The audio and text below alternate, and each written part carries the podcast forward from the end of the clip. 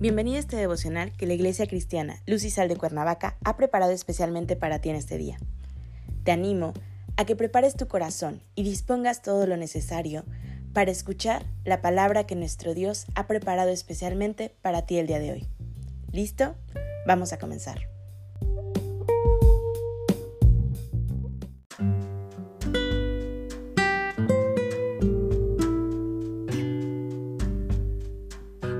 Hola, ¿qué tal? Es un gusto saludarte el día de hoy. Bienvenido, bienvenida.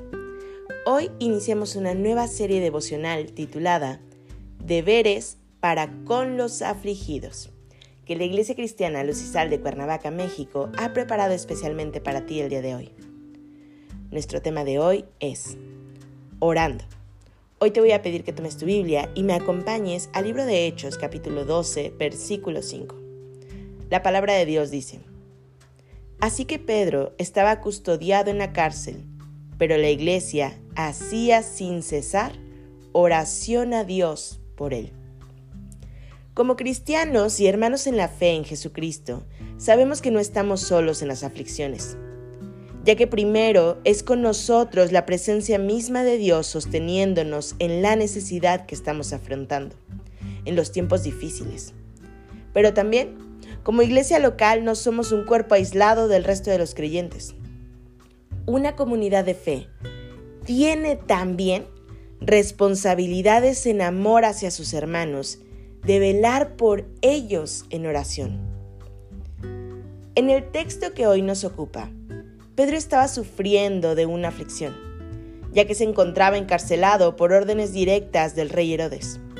Y no tan solo le puso un guardia para que lo custodiase, sino que le pesó cuatro grupos de cuatro, es decir, 16 personas cuidando que Pedro no fuera a escapar. El simple hecho de estar en la cárcel ya es de por sí difícil, ¿lo imaginas? Más aún cuánto será con la guardia tan extensa que lo vigilaba, como un gran criminal. Sin embargo, Pedro sabía que no se encontraba solo en medio de la aflicción que estaba viviendo. Primero, su fe era tal que sabía que Dios estaba con él en esos angustiosos momentos de su vida. Y eso le daba absoluto consuelo. Le daba paz a su corazón y fuerza para seguir adelante. Segundo, Pedro sabía que detrás de él existía ya una gran comunidad de creyentes fieles al Señor Jesucristo, a quienes Pedro compartió del amor, la bondad, la misericordia y el perdón que solamente pueden venir de nuestro Señor.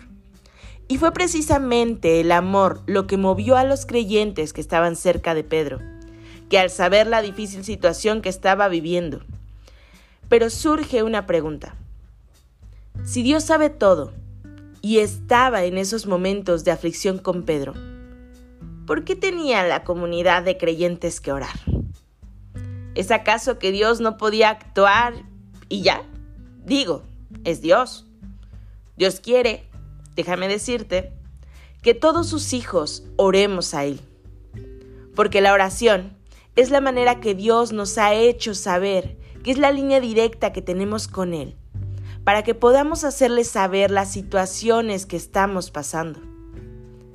Él quiere que nos acerquemos de manera confiada, sabiendo que obrará en nuestro favor conforme a su voluntad. La oración es poderosa, ya que se pone en acción nuestra fe, nuestra relación colectiva con el Señor como iglesia suya. Oramos en la confianza que tenemos en el Señor sabiendo que nos escucha y que todo lo que pidamos en su voluntad, Él nos escuchará y contestará a las peticiones que hacemos. Los hermanos en la fe no estamos solos. Somos una comunidad que nos mantiene unidos en el amor al Padre, para que también estemos atentos a las aflicciones que sufren otros. Uno de los deberes que tenemos es que al orar los unos por los otros, para que el amor del Padre sea perfeccionado en nosotros. Hoy quiero recordarte que no estás solo pasando por las aflicciones. Primero que nada, está Dios contigo. Y después, tu comunidad de fe, tu iglesia local, esa que siempre estará pendiente de ti para orar. Y aún mucho más. La iglesia ora no tan solo por su iglesia local, sino por la iglesia universal, ya que somos un solo cuerpo, una sola iglesia del Señor Jesucristo. No olvides nunca que siempre estás en nuestras oraciones y que tienes una comunidad de fe que te respalda y que postra sus rodillas delante de nuestro Señor, intercediendo en amor por ti.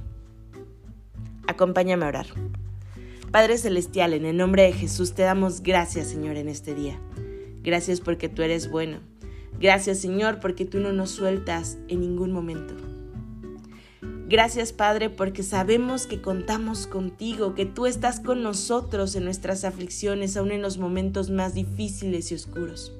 Y también gracias Señor porque has puesto a nuestros costados, Señor, frente a nuestros ojos, a una comunidad de amor, a una iglesia, Señor, que nos abraza en oración.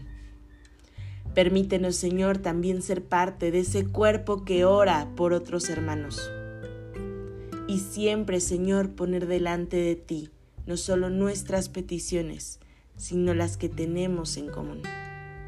Entregamos este día en tus manos, Señor, y te damos gracias en todo y por todo.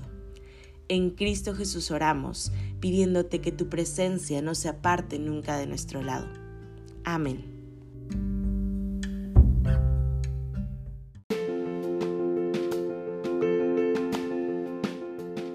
Ha sido un placer compartir la palabra contigo el día de hoy.